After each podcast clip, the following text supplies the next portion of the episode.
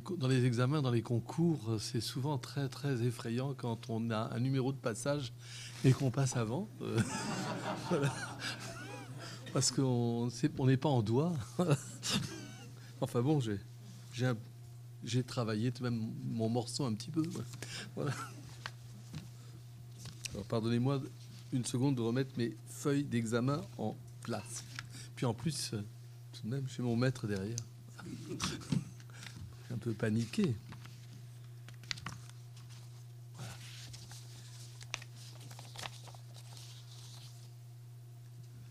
Bien sûr, on a évoqué Emmanuel Lévinas tout à l'heure, et alors là, je me sens sous l'emprise d'une double paternité majeure, et peut-être, euh, je pensais pas en parler, mais comme on, évoque ce nom, ça m'arrive de temps en temps, eh bien, euh, me revient même un souvenir euh, qui a préludé à ma rencontre avec Olivier Messiaen.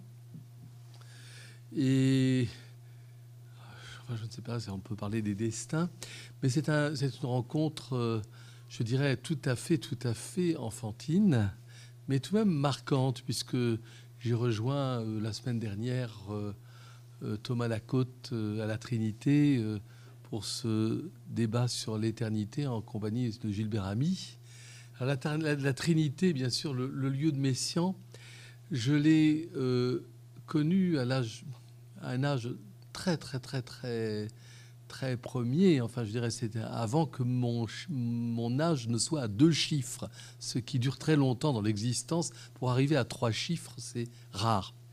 Et donc, euh, euh, je crois que c'était trois ans, deux ans, trois ans. J'ai de Messian que je vais vous parler, bien sûr, pas d'Emmanuel Lévinas. Euh, mais je suis allé avec Emmanuel Lévinas euh, voir le philosophe Jean Val, rue Le Pelletier, à côté de la Trinité. Et euh, Jean Val était professeur à la Sorbonne, mon père était, je dirais, un penseur sans statut. Et il y avait les petites filles de Jean Val, et en principe, nous devions jouer ensemble. Les petites filles n'étaient pas là.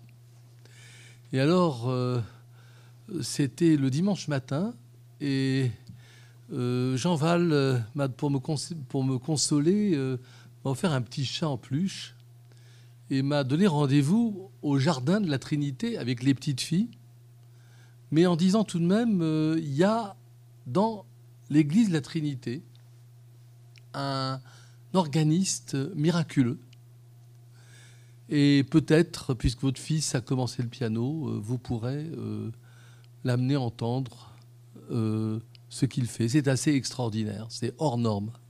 C'est vraiment, c'était très tôt. Messiaen était, était encore, je dirais, dans une période de, de, jeunesse, moi très jeune.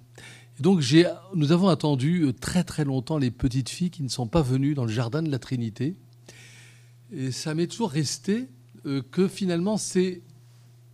Nous sommes rentrés et j'ai entendu les improvisations de Messiaen et ma jeunesse enlève toute forme de banalité à cela, mais disons que l'absence des petites filles ont été amplement remplacées par euh, les merveilles couleurs euh, de la de l'orgue de Messiaen. C'était très très tôt, mais ce qui fait tout de même, et ça, sans faire de, de, remontée dans, la mémoire, mais tout même la couleur et l'univers de Messiaen était comme quelque chose qui me semblait inscrit dans le devenir musical avant que beaucoup, beaucoup d'années plus tard, euh, je ne le rencontre et je choisisse de rentrer dans euh, sa classe. Mais il est certain qu'à chaque fois que je vais à la Trinité, je me souviens euh, de ce contexte-là et j'y ai encore pensé quand on a parlé de l'éternité euh, samedi soir dernier.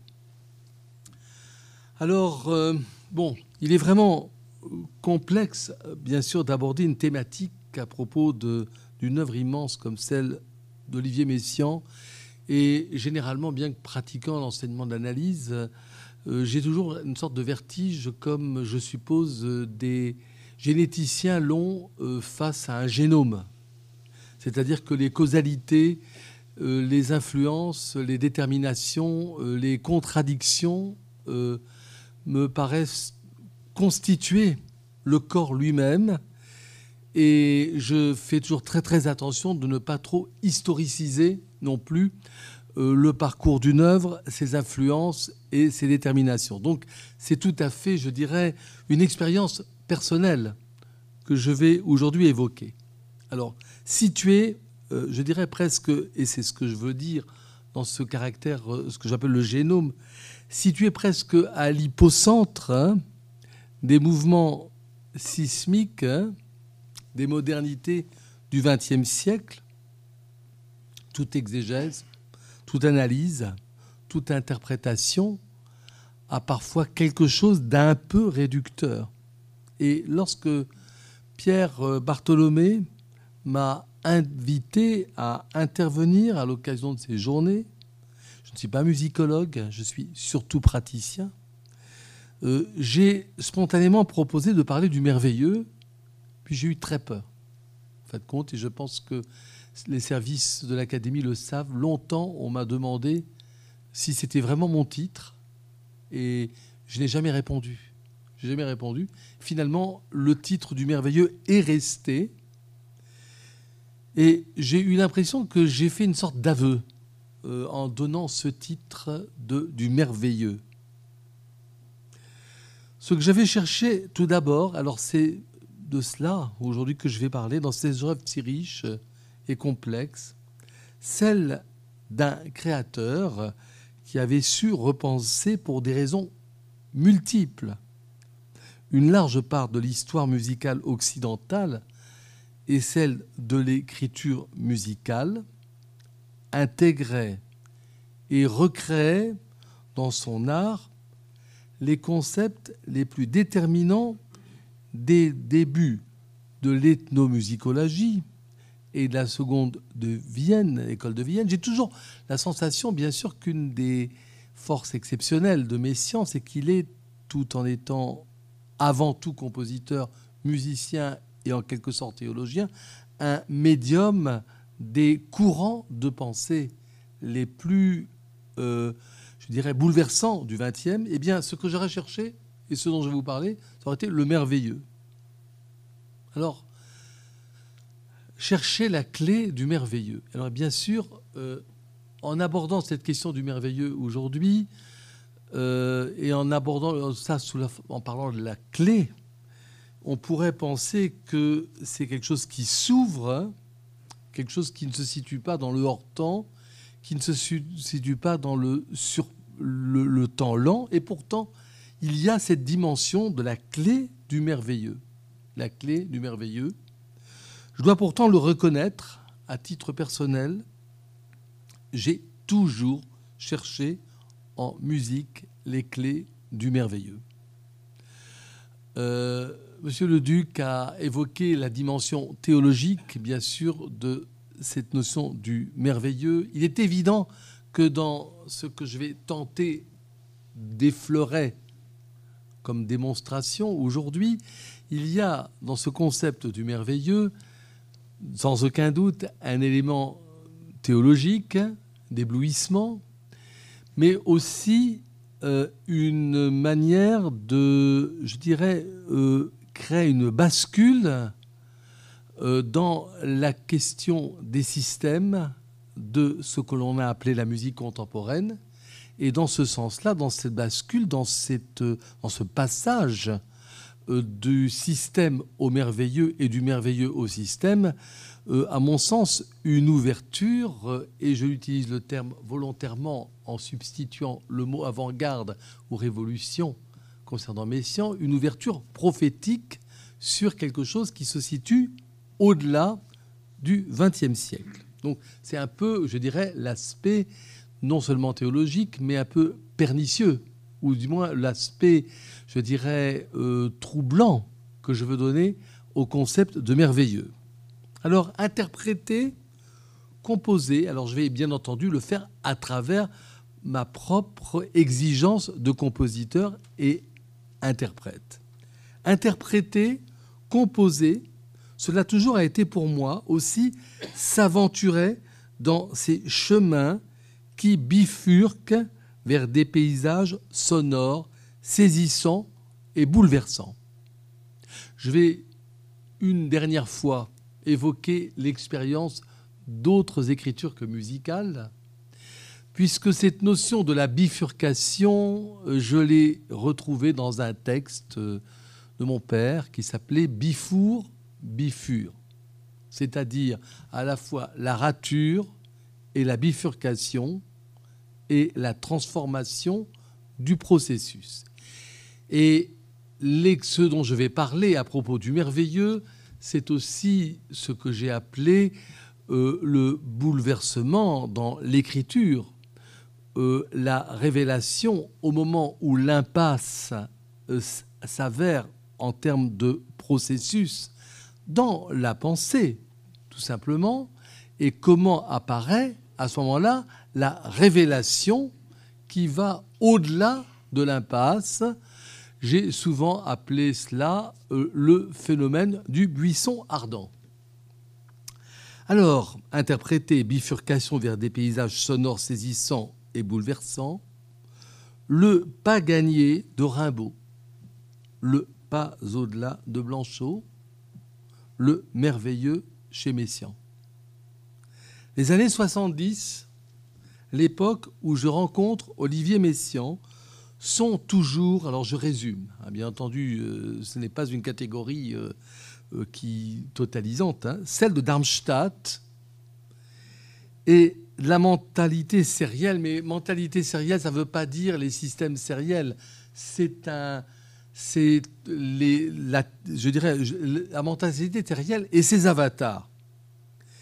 Et bien sûr, alors, l'immense espoir prospectif de la notion d'avant-garde qu'on a résumé euh, souvent euh, à l'époque, qu'on a un peu oublié ce terme aujourd'hui, la neue musique.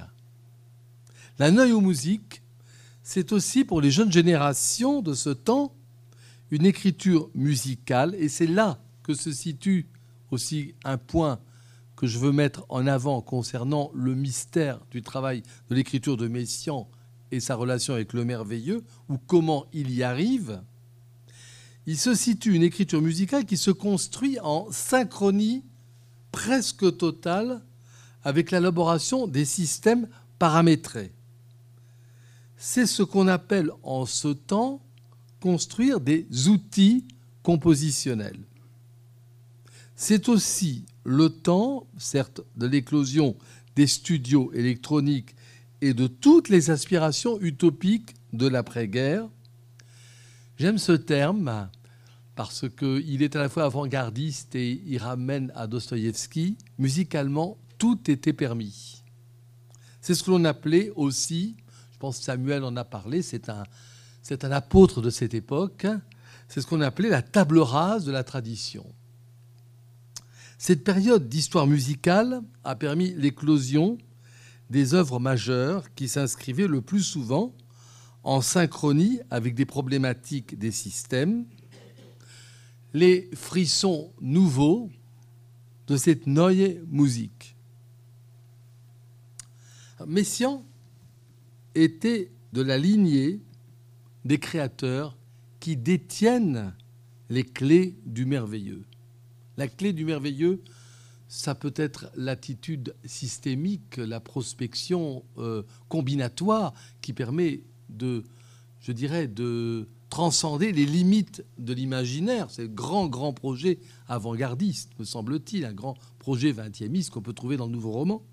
Mais la clé du merveilleux, c'est une manière, en tout cas poétique, de découvrir euh, ce phénomène. Messiaen, fondateur de la classe d'analyse musicale, a toujours enseigné et développé l'approche systémique de l'écriture musicale. Mais il pratiquera souvent la diachronie avec les systèmes. Je pense que ses anciens élèves ont eu cette confidence de Messiaen. Je ne suis pas le seul à avoir entendu quand il commençait l'écriture d'une œuvre. Euh, bien entendu, il n'y avait pas un plan préétabli, il n'y avait pas une série, bien sûr. Il y avait tout le travail immense dont on connaît les documents et d'ailleurs auquel je ferai référence tout à l'heure, notamment tout le renouvellement du travail génétique euh, développé par euh, Balmer et Lacôte. Mais ce qu'il disait, c'est qu'il cherchait d'abord le point névralgique. de l'œuvre. C'est-à-dire, ça pouvait partir d'un endroit, j'allais dire, d'un instant, d'un instant, d'un moment, d'un moment qui, dont on, il n'avait pas tout de suite la clé. La vraie musique de Messiaen, l'héritier du 19e et du 19e siècle, harmonique français, l'alchimiste de l'orgue, sera, à mon avis, à mon avis, l'instant de la révélation du merveilleux. Mais je dis bien l'instant.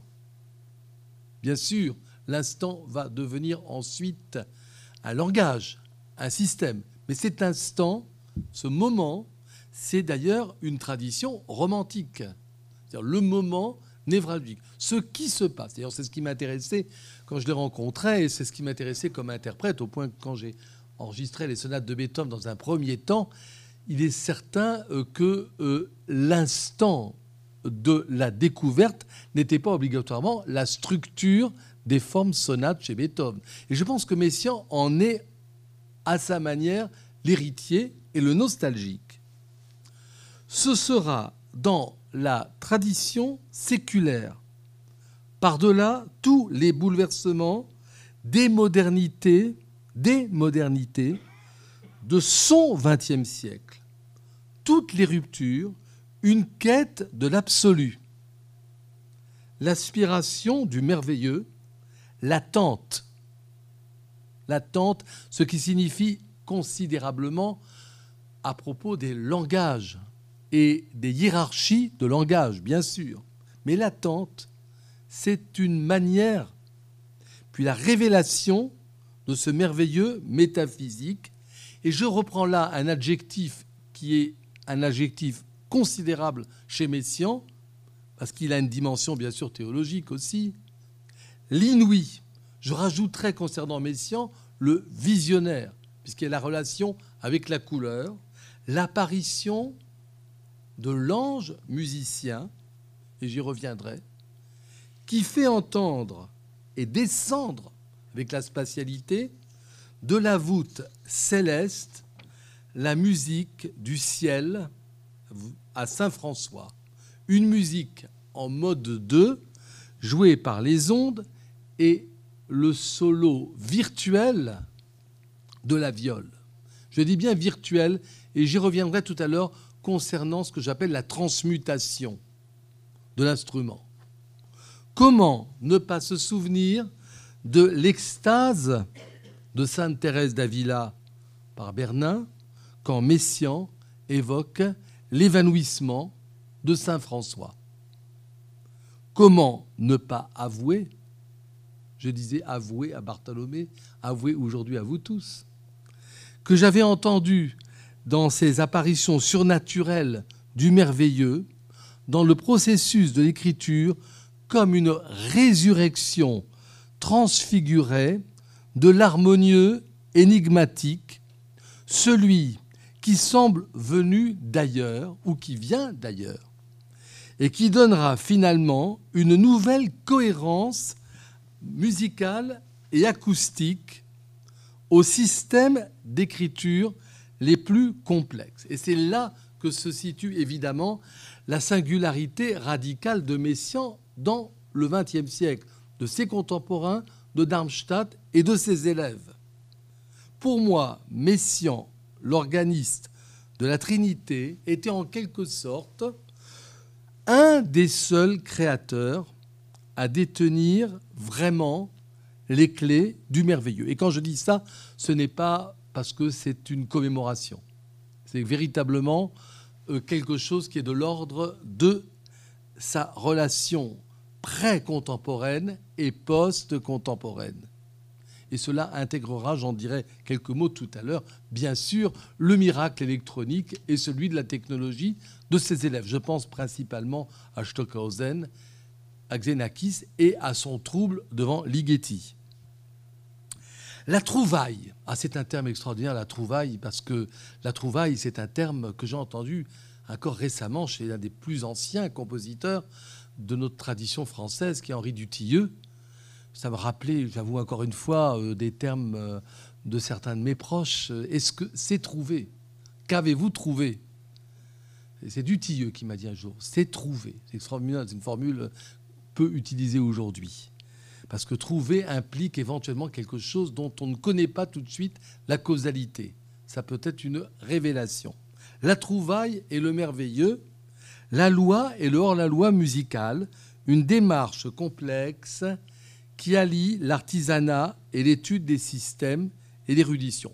Bon, euh, je crois qu'on sait, certains d'entre vous savent que j'ai, à travers le modèle de Messiaen, sa présence notamment à l'itinéraire dans les années 84-85, organisé avec Daniel Cohen-Lévinas et le Collège de philosophie, un certain nombre de colloques qui abordent ces thématiques.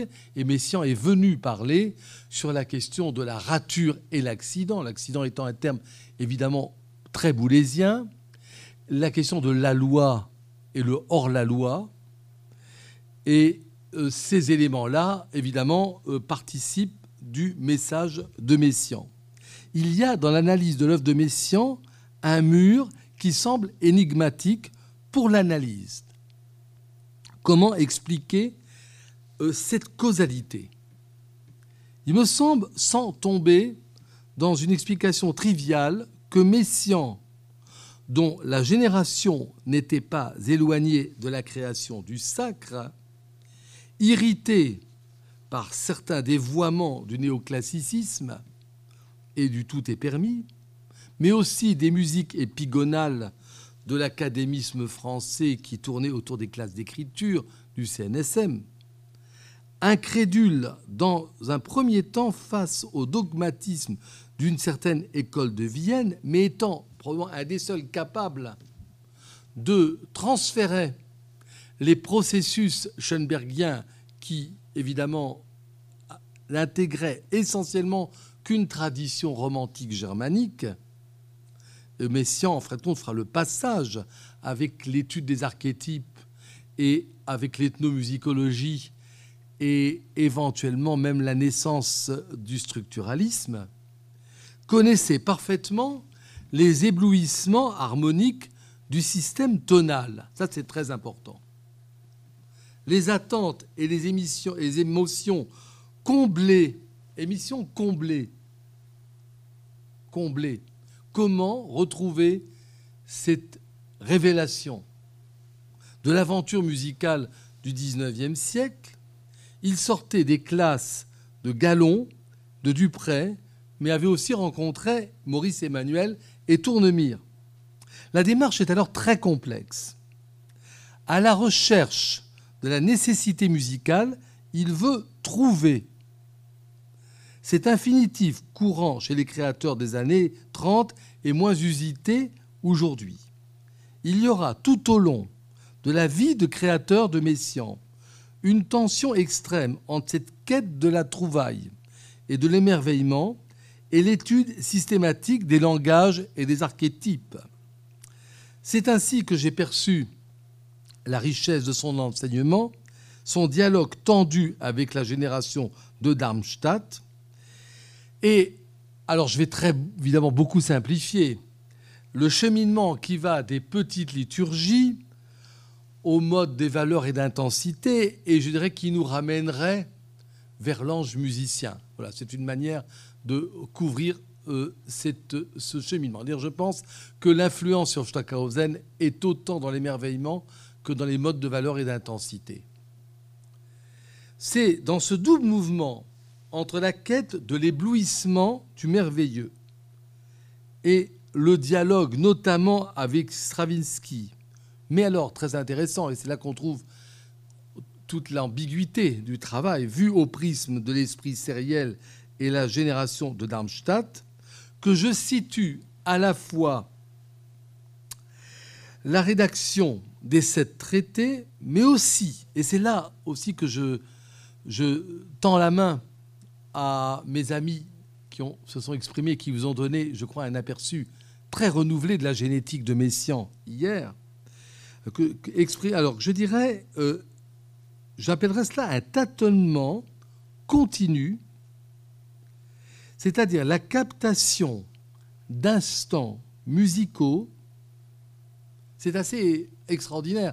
Cette érudition, euh, c'est ce carnet incroyable qui consiste à noter des événements circonscrits et ensuite non pas les recycler ni faire un montage.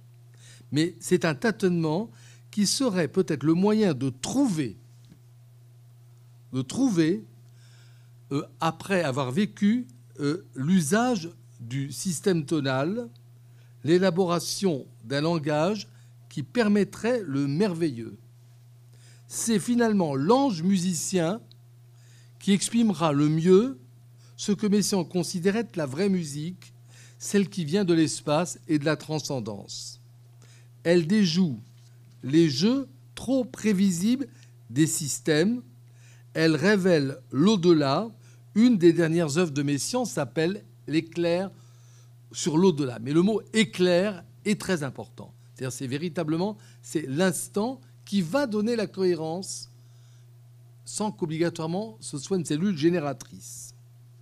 Alors je peux citer bien sûr, c'est infini, je dirais, les, des exemples qui pour moi ont été ces éclairs, des exemples, je dis bien. C'est-à-dire c'est en aucun cas aujourd'hui une comptabilité euh, du merveilleux chez Messiaen, mais c'est des instants dont effectivement son caractère hors système plutôt que hors temps sont l'idée musicale dont je parlerai. Quand je parle donc d'instant, cela signifie que l'idée musicale n'a pas de fonction apparemment structurante. Elle, mais alors ça c'est important dans l'esprit de Messiaen, elle n'est pas une cellule génératrice. Elle est instant sublime, trouvaille, mais elle est au centre vital pour l'existence même de l'œuvre. Ça c'est très beethovenien aussi, c'est très romantique instant pour l'existence même de l'œuvre. On pourra bien sûr, dans un second temps, en déduire les conséquences. Alors, ça sera presque une coquetterie, je n'ai pas amené d'enregistrement. En fait, je pensais que j'aurais un piano aujourd'hui et que je pourrais montrer quelques exemples sur un clavier. Donc, je n'avais pas prévu, je suis anachronique, je n'avais pas prévu d'enregistrement euh, très très euh, très très sophistiqué. Bon, et par exemple, quelque chose qui me paraît qui me paraît l'essence, par exemple, de, du bouleversement, ce sont les sixième, septième et huitième mesures après le chiffre 6 dans le premier mouvement des petites liturgies. Je comptais vous les montrer. C'est assez éblouissant parce que vous avez euh, un gong, un gong qui rentre dans un accord soi-disant de tonique, mais qui va se transformer en mode acoustique. Et ensuite, vous avez une réponse sur des vibraphones. Alors, le gong, le vibraphone, ça pourrait être totalement trivial, mais l'idée musicale, elle est dans cette découverte. Bien sûr qu'il y aura une extrême influence. Messieurs appellent ça des hauteurs indéterminées. Mais bien sûr, par la suite, on verra très très bien les fonctions spectrales du gong et de son spectre sur un accord de cordes repris avec le piano et le vibraphone qui va réverbérer l'orchestration. J'en parlerai. La doublure entre les violons, le, corps et le cœur et l'onde marteneau. Ça, nous en parlerons. Cette doublure surnaturelle d'une vraie trouvaille sera reprise dans le sixième pièce de la Turin Galila et annonce la musique de l'ange dans la Turin Galila. Alors, j'ai aussi été très marqué par la cinquième pièce, Le sang des étoiles, une trouvaille, même si la référence à Moussorski en s'entend, le langage reste étrangement mystérieux et trouvé. Et trouvé. Car d'une part, il n'est plus harmonique au sens tonal du terme. Je pense par exemple à la deuxième page, la superposition des deux modes 1. J'y reviendrai. Mais obéit à quelque chose de rigoureux, mais découvert dans une tension entre l'expérience sensible à l'orgue ou au piano et l'abstraction polyphonique. Alors, c'est assez étrange. Euh, a posteriori, on peut voir que dans ces superpositions, qui sont des, miroitements euh, des deux modes 1, en réalité, le miracle sonore vient, comme toujours dans les modes à transposition limitée, de la présence du triton, qui est pour Messiaen, si on regarde bien euh, euh, même technique de mon langage musical, sans, attendre la complexité des traités euh, de composition, évidemment l'axe central, l'axe miraculeux, qui va, je dirais, faire satelliser ou va faire miroiter autour d'un axe ce qui, en réalité, en termes de pure comptabilité, est un total chromatique. Parce que la superposition de la, modalité, polymodalité de Messiaen, c'est un total chromatique. Mais c'est un total chromatique dont le merveilleux est effectivement explicable a posteriori. Cela m'a permis, dans mon propre imaginaire, de reprendre les tournoiements, les phénomènes de souffle et de résonance. Tout cela insérait à la fois dans un monde métaphysique et amoureux. Ça, je crois que les étudiants de Messiaen le savent. Euh, Messiaen considérait que euh, il n'y avait que l'état amoureux ou l'état métaphysique qui permettait un acte de création musicale. Le merveilleux amoureux, bien sûr. Ainsi, Messiaen, compositeur croyant, sait mettre en relation la notion symbolique du haut et du bas dans une alternance que l'on retrouvera dans son, dans son opéra. L'énigme, l'énigme de la perception, le miracle polyphonique est particulièrement troublant dans cette superposition des modes 1, par exemple. À ce niveau, le merveilleux sonore n'a pas encore livré ses secrets comme celui des verriers des euh, vitraux. Le geste de superposition hétérogène dans l'ordre intervallique est révolutionnaire par rapport à ceux pratiqués par les aînés Bartok, Prokofiev et Ravel. Il est, à mon sens, à l'origine de l'extraordinaire. L'extraordinaire. L'extraordinaire miroitement des couleurs harmoniques, tout comme les battements des gammes langues entre piano et percussion. Je me suis particulièrement attardé là à citer cette cinquième pièce de la Turin Galila, mais le phénomène est beaucoup plus global.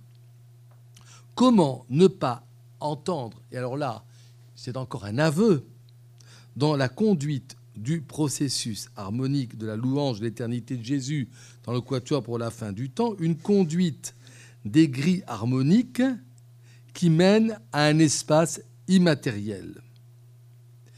Mais connaissait bien Gabriel Forêt, c'était un organiste.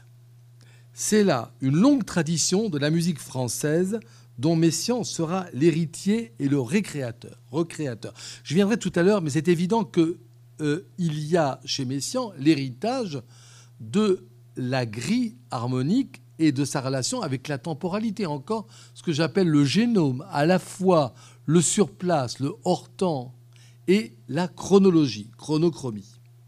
Cette mémoire ineffaçable de l'héritage dans un monde de la modernité qui a transgressé les lois et les modèles, cela nécessite pour Messiaen à la fois de revenir aux fondamentaux de la tradition écrite occidentale, y compris la paléographie du plein champ, c'est-à-dire éventuellement le caractère, je dirais, euh, presque symbolique de la représentation graphique du son, éventuellement la crise de la transmission. C'est le problème qui se pose concernant l'orgue et sa pérennité.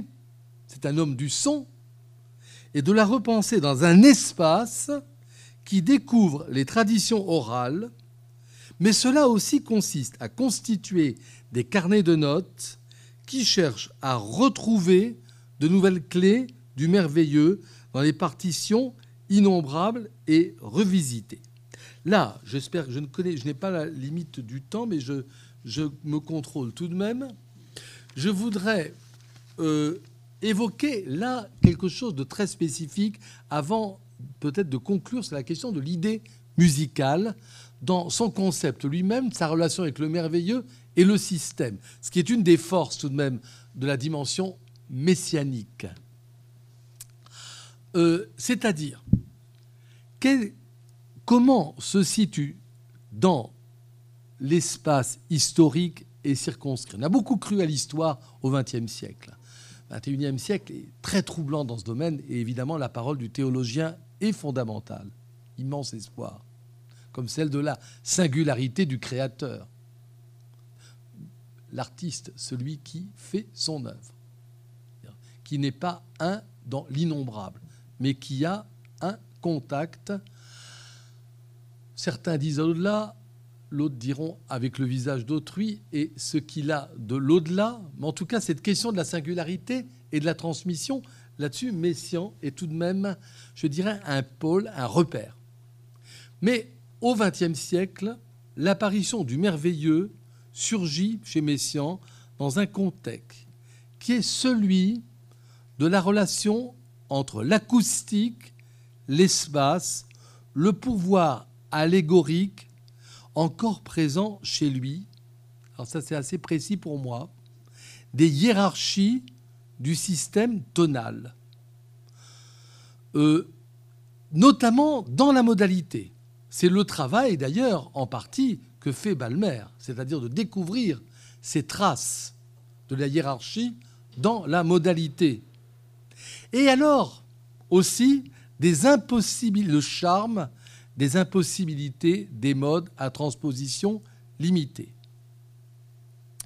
L'espace acoustique, alors, l'histoire, je suis un faux historien, un faux musicologue, mais tout de même, j'ai, en tant que compositeur, et donc dans mon espace circonscrit, la fausse idée ou la vraie idée que la question de la constitution de l'écriture, du timbre et des langages dans notre tradition européenne essentiellement, se situe dans un passage du lieu religieux au lieu profane. Je pense à l'église, à la réverbération et à l'orgue. Et en quelque sorte, c'est ce qui s'est passé entre le XVIIIe et le XIXe et le XXe siècle, et en quelque sorte, Messiaen, l'organiste, l'alchimiste du son, est aussi celui qui va faire en tant que passeur un travail dans le timbre qui est ce passage de l'alchimie des registres de l'orgue que vous avez pu hier découvrir avec beaucoup de précision à une écriture de type orchestral en quelque sorte en constituant des substituts de la résonance mystique et mystérieuse du lieu de l'Église. Alors, euh, évidemment, l'histoire de l'orchestre lui-même, l'orchestre symphonique sur lequel Messiaen travaille et qu'il va amplifier, développer, est bien sûr liée au système tonal avec ses groupes. Nous savons qu'au XXe siècle, la déstructuration du système tonal, sa mise au rencard, toutes les structures de langage vont mettre à mal ou susciter une métamorphose de cette composante qu'est l'orchestre tonal, dit classique, post-baroque et romantique. Chez Messiaen, me semble-t-il, dans la création du son. Il y a des familles sonores, notamment, je pense au piano. Moi, j'appelle ça le piano espace. On va parler d'instruments espace. Le piano, la percussion, l'onde marteneau, l'aspect électrique, euh, et cette composante sonore qu'on retrouvera dans Saint-François, développée, vont constituer en fin de compte une des modalités de ce passage de l'alchimie du l'organiste, c'est une tradition française, bien sûr, de l'alchimie, de l'organiste à l'orchestre ou aux instruments. Ça seront des instruments espace, en quelque sorte. Et euh, ce qui est important, me semble-t-il, et qui est troublant pour nous tous et pour, arriver à déterminer véritablement en quoi consiste le lien entre Messiaen et ses élèves des années 40, 50 et 60. J'en parle le lien avec euh, notamment Pierre-Henri, avec Stockhausen, avec Xenakis, c'est-à-dire quel est le lien que Messiaen établit avec l'électronique et le studio électroacoustique? À mon avis, il se situe dans ce point-là, c'est-à-dire la métamorphose, la transmutation du matériau instrumental. Transmutation. Et le miracle, le merveilleux chez Stockhausen a souvent porté sur une sorte de révélation d'un matériau métamorphosé. C'est-à-dire qu'il y a d'un côté, dans les années 60-70, ce qu'on trouve à la Fondation Zacher, des discussions entre Cage, Boulez, Stockhausen sur les méthodologies sérielles du timbre et bien sûr les prémices de l'élaboration du spectre acoustique. C'est ce que j'appelle la complexité du génome. Mais en même temps, il y a la notion de la transformation, de la métamorphose, de la surprise et de la révélation, du miracle sonore. Et là, on voit une famille de pensées et une famille d'imaginaires dans lequel cet instrumentarium que j'ai évoqué de Messiaen va être probablement un des points névralgiques de la quête du merveilleux. Et d'ailleurs, c'est ce qu'on peut retrouver quand on c'est ce qui explique notamment l'hypertrophie orchestrale avec les ondes Marteneau, le piano, les percussions dans Saint François et l'apparition dans la voûte céleste de l'ange musicien. Alors,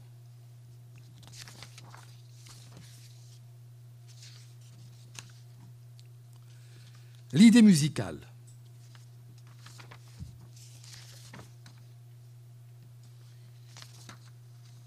Excusez-moi, oh, tout ça c'est parce que j'ai pas passé mon examen dans, à, mon, tour.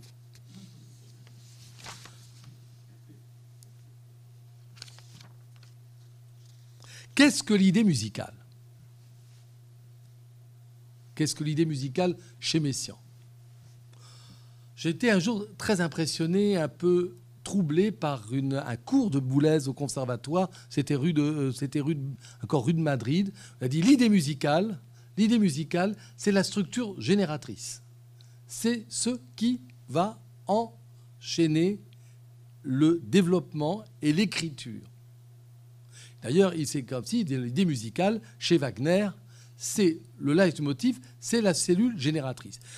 Évidemment, l'idée musicale, c'est cela aussi, mais l'idée musicale chez Wagner, c'est évidemment le bouleversement, la réapparition de l'idée musicale elle-même. Ça m'avait à l'époque assez, j'ai trouvé ça radical, et en même temps, la formule Messian ne juxtapose, compose ou ne compose pas. Évidemment, c'est au fond un compliment en quelque sorte, c'est de dire que euh, le processus entre l'idée musicale et le système n'est pas un déploiement purement systémique ou systématique. L'idée musicale, cette relation, ce serait, cette relation entre le merveilleux et les structurations de l'écriture ramène à la question même de l'idée musicale chez Messiaen. C'est le fondamental chez Messiaen et cela se situe dans un champ historique très large. C'est aussi dans cette dimension que j'ai voulu le suivre. C'est ainsi que j'ai travaillé pour tenter de découvrir sans cesse ce que j'ai toujours appelé la raison d'être d'une musique.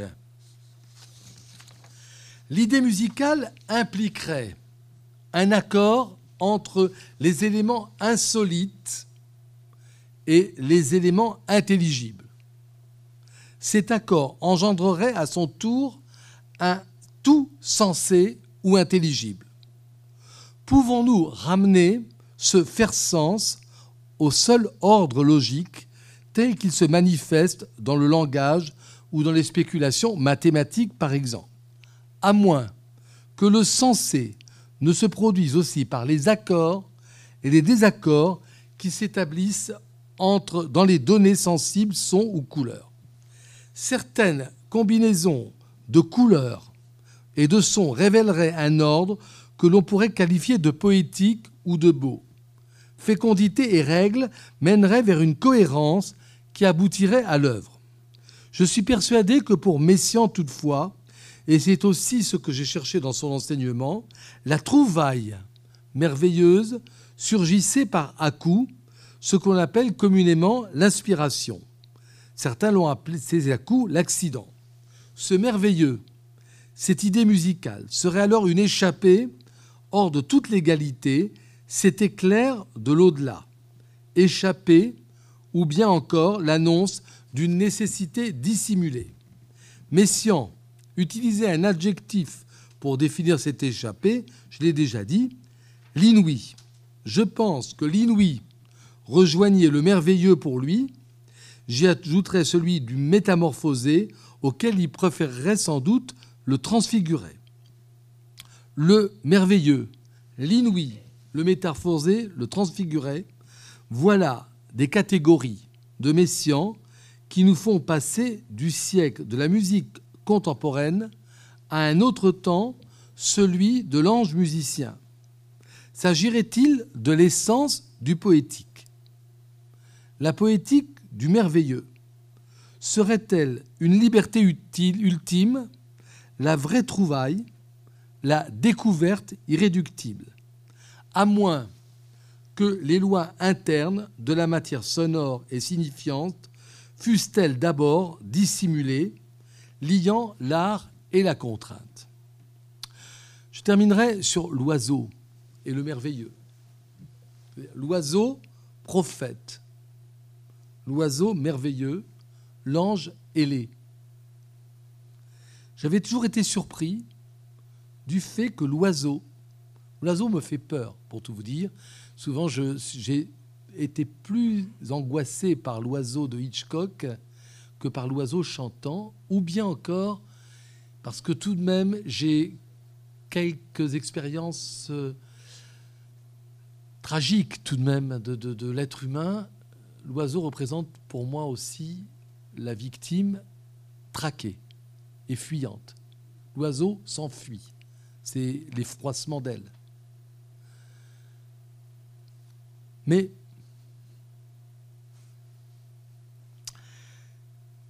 on est en Belgique ici. Comment ne pas évoquer l'oiseau de Magritte? Il se découpe dans le ciel comme s'il voulait aller plus haut que l'imaginaire surréaliste, plus haut que la voûte céleste. Le modèle des chants d'oiseaux remonte à loin.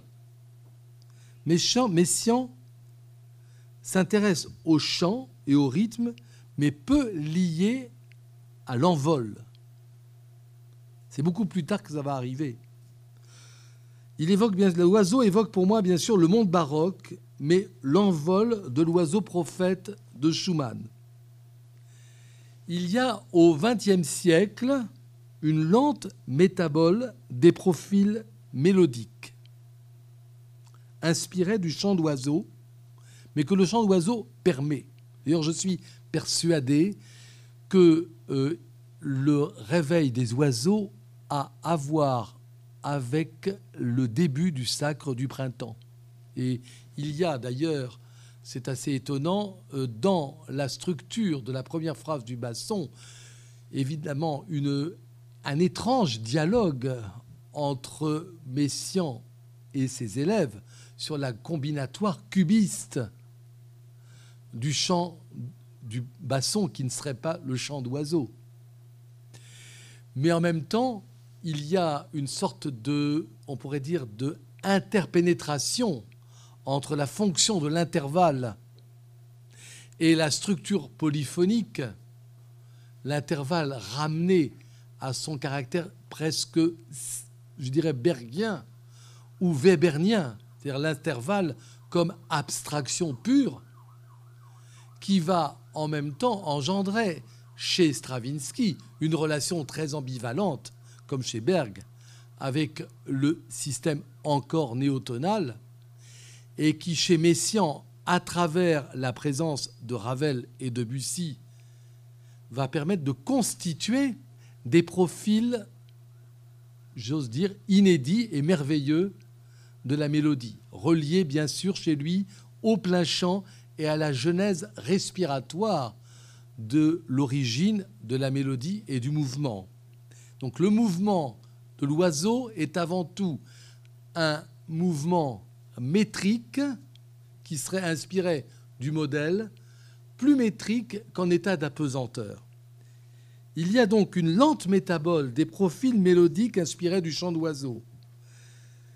Dans un premier temps, et ça je trouve que c'est assez passionnant, notamment dans les œuvres pour orgue des années 30, puis dans les petites liturgies, les vingt regards et la Turingalila, l'oiseau sera une allégorie, une sorte de transmutation, mais en aucun cas une reprise textuelle des chants notés dans la forêt.